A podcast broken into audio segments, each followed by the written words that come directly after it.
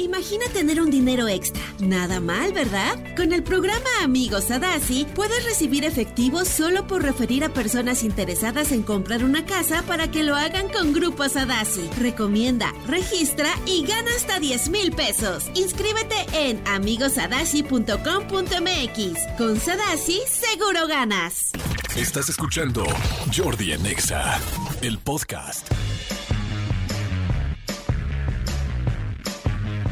Señores, seguimos aquí en Jordi Nexa y me dio mucho gusto que hace poco estuve platicando con mi buen amigo Paco Laviaga, que bueno, pues es experto en comunicación con eh, los niños, con los hijos, en desarrollar estas experiencias para realmente podernos acercar a ellos. Eh, evidentemente director de Papijos, de toda esta serie de campamentos y todo este movimiento, porque ya no solo son campamentos, sino es todo un movimiento y me da mucho gusto que estén aquí, que estés aquí. Paquito, ¿cómo estás, amigo? Eh, a todo dar, mi querido Jordi. Qué Eh, bueno. ¿Cómo están? Saludos a todo tu público. Igualmente, contentísimo que estés aquí.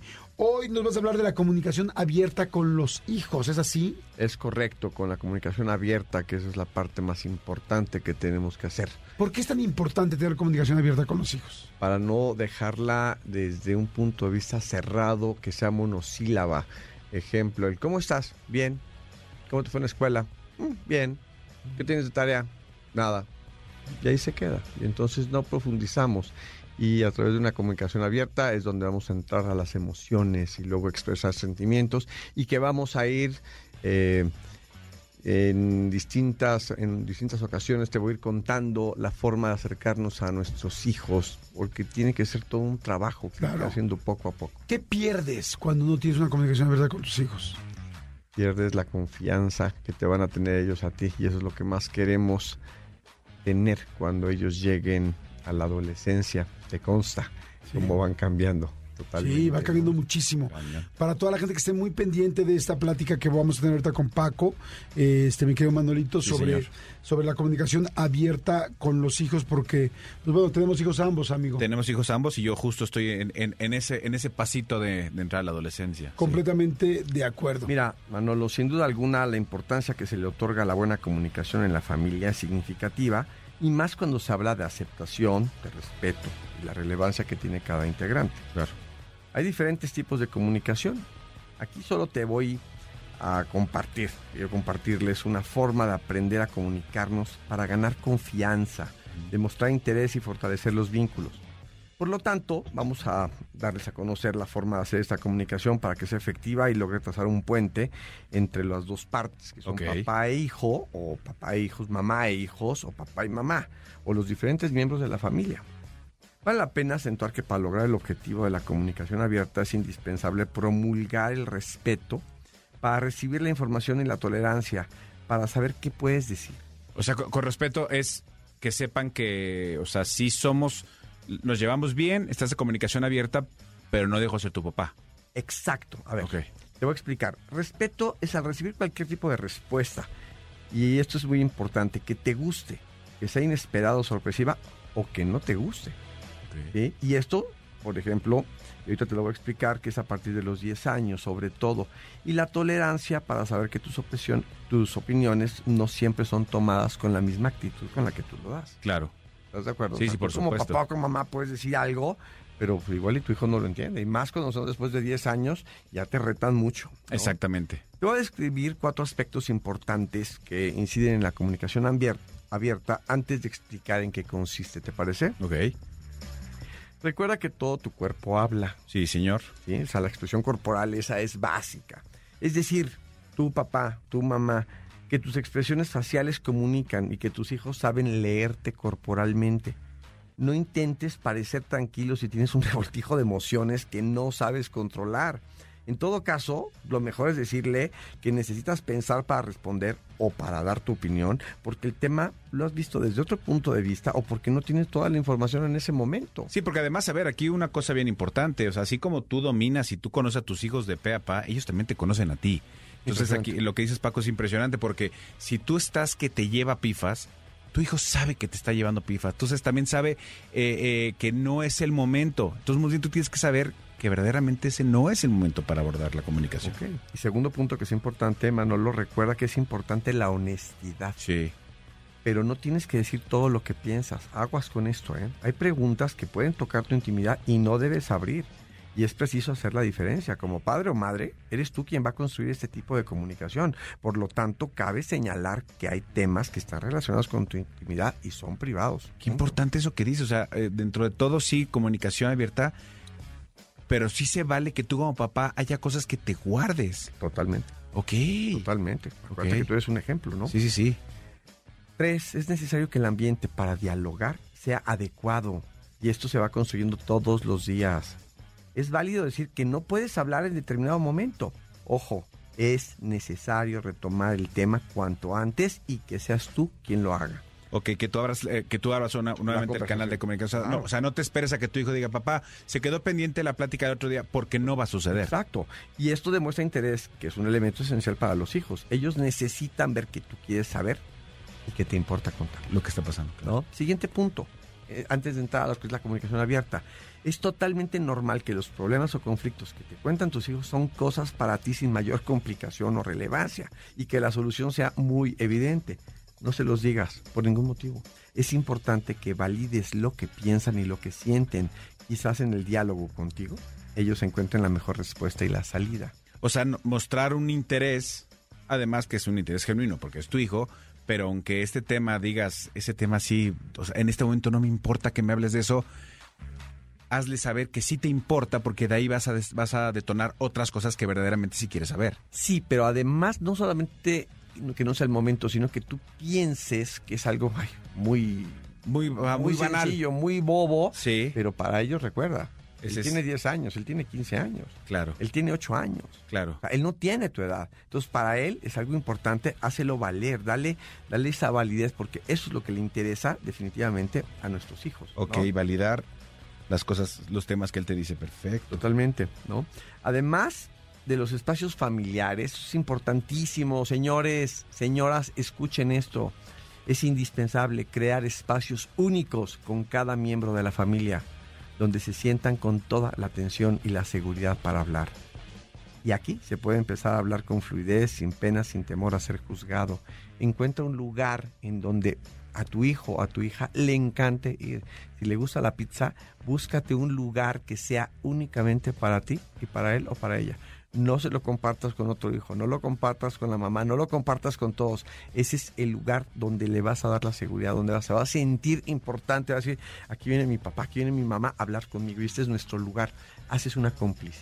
O sea, procurar este, buscar este espacio que tú dices es bien importante. Por ejemplo, el ejemplo que pusiste de la pizzería, sabes que a tu hijo le gusta, eh, búscate un lugar donde puedan estar sentados cómodos platicando. Pero ¿qué pasa?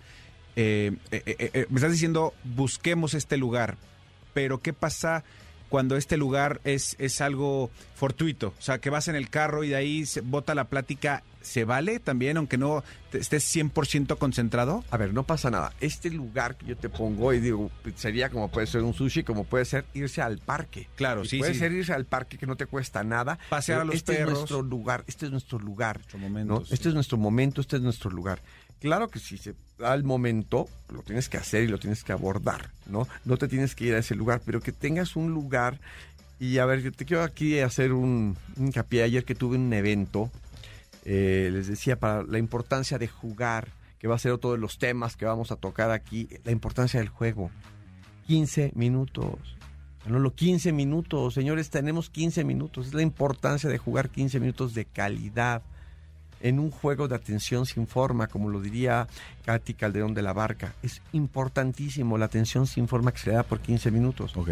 Le podemos dedicar una hora al celular, o le podemos dedicar dos horas a jugar fútbol el fin de semana, o le podemos dedicar cinco o seis horas al deporte que queramos. No es posible que le dediquemos 15, 15, minutos sí. a nuestro hijo, a nuestra hija.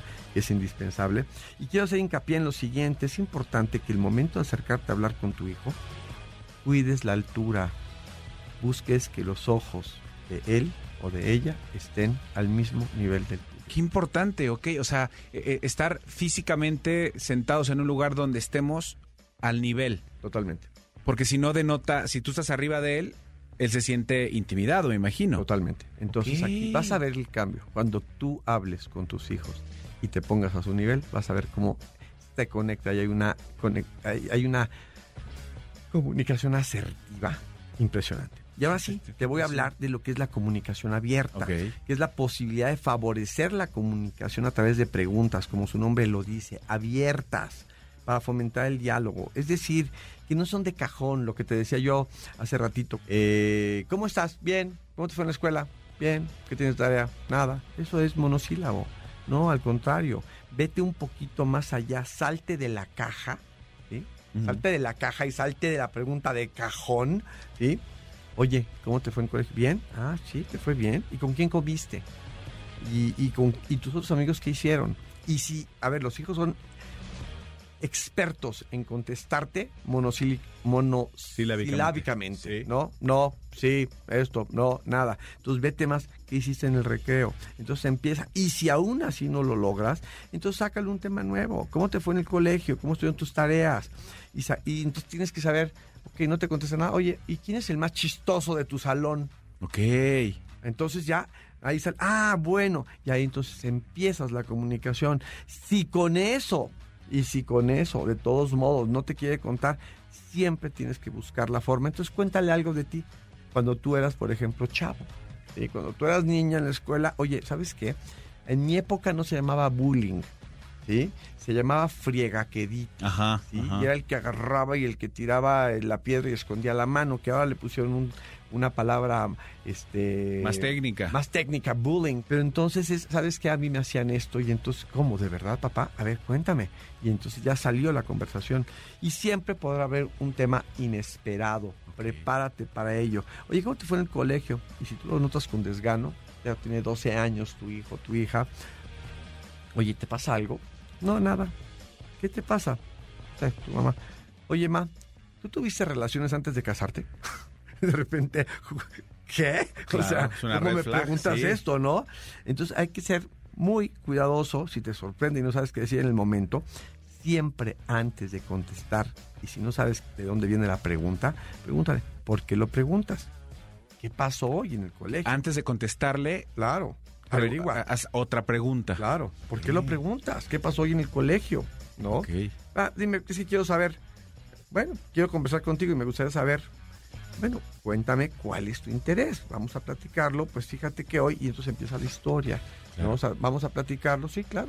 Déjame que lo platiquemos en otro momento, ¿no? Yo, yo- yo- yo te cuento una historia, una anécdota rapidísima que me pasó con mi hijo cuando tenía, sí, como, como ocho años, nueve años, y me, me dijo un día, papá, ¿qué es un tendón? Y entonces eh, no es una pregunta norm- pues, común que me hubiera hecho, porque pues como que un término médico, ¿no? Y yo, un tendón, y yo, ¿a qué te refieres? Sí, un tendón. A ver, este, ¿dónde lo escuchaste? O sea, antes de decirle un tendón es un ta ta ta, ta la rodilla, gracias, bye. Fue de ¿dónde lo escuchaste? Entonces él me decía, es que estaban hablando, este, no sé qué, que, que los tendones y qué tal. Le dije, ok, ok, amor. Este, eh, le dije, ¿pero qué estaban diciendo? Pues es que no sé qué, incluso uno dijo que en inglés se llamaban condoms. Le dije, ah, ok, amor, estás hablando de un condón. Sí, papá, estoy hablando de un... Ah, sí, eh, eso, condón. ¿Qué es un condón? Y entonces inmediatamente, como, como, como dices, antes de, de decirle un condón le dije, ¿qué estaban diciendo? O sea, le pregunté yo a él, ¿qué estaban diciendo del condón?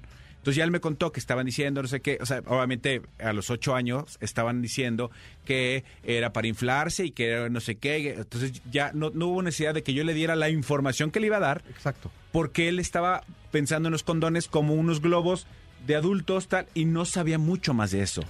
Exacto. Y te acuerdas lo que hablábamos, comunicación abierta. Sí. Tú eres la primera fuente de información. Sí, sí, porque sí, hoy tenemos a todas las redes y tenemos a los pares, como diría el doctor Gordon Neufeld, ¿no? Los pares que te hablan de que son los que son parecidos, los que están a la par de ellos. Claro. Entonces, ahí está, ¿no? Claro. Y por ejemplo, en este caso, tú le puedes decir a tu hijo o a tu hija, oye mi amor, pues este no es el momento más adecuado, vamos a abordar el tema, eh, si quieres en un ratito vamos a, a- a verlo. Pero es importantísimo, por favor, háblale con honestidad, porque ellos saben cuándo quieres fingir.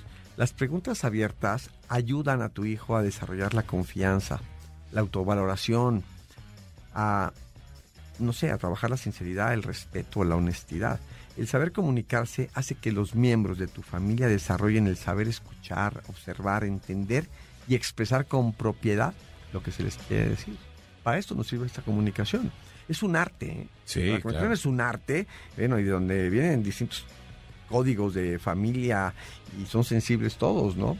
Y muchas veces nos falta comunicación y por eso hay tantas rupturas en los matrimonios, porque es que no se saben comunicar. Sí. Pues hay que enseñarnos a, a- hay que enseñarles a nuestros hijos a comunicarse desde que son pequeños y a expresar, ¿no? Acu- Acuérdate que una comunicación abierta, fortalecida, te va a permitir sellar los lazos sentimentales y emocionales, ¿no?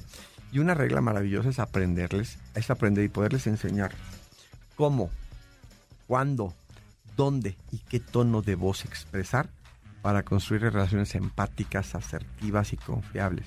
Y sin duda, ayudar a formar mejores seres humanos, ¿no? Sí. Para que la comunicación sea efi- eficaz, todos los miembros de la familia, todos debemos dedicarle tiempo y dedicación. Pero nos cuesta trabajo. Porque de verdad, ¿cuánto tiempo le perdemos en estar revisando chats o en ver Sí. TikToks o en el Insta y, y- y en hacer otras cosas, en tomarnos un café? Y no es en comunicarnos, darnos ese tiempo. Son elementos necesarios. Necesitamos tener voluntad, es una fuerza de voluntad para escucharnos mutuamente, expresar nuestros mejores sentimientos, evitar la crítica y preservar la confianza y cultivar la paciencia. Wow, pues qué, qué interesante, siempre importantísimo seguir trabajando con nuestros hijos, seguir siempre tratando de ser un mejor padre, ¿no, Paco? Por supuesto, por supuesto que a eso venimos, los trajimos al mundo, no los invitamos. Son invitados de nosotros, nuestros Claro. hijos. Nosotros decidimos que llegaran aquí. Gracias por toda la información, estuvo interesantísimo. Este Manuelito, muchas gracias por tantas preguntas tan interesantes. No, no, no, feliz. Este, Los datos. Los datos de Paco, tus datos, Paco, ¿dónde te puede seguir la gente para conocer un poco más de todo esto y de todo el movimiento Papijos? Estoy en todas las redes sociales como Paco Laviaga o como Papijos o como Aventura Papijos. Acuérdense que Papijos es PAP y luego H-I-J-O-S de Papijos. Correcto. Gracias, mi querido Paco. Muchas, Al muchas contrario, gracias. Gracias, mi querido Jordi. Gracias, Manuel. Escúchanos en vivo de lunes a viernes a las 10 de la mañana en Exa FM 104.9.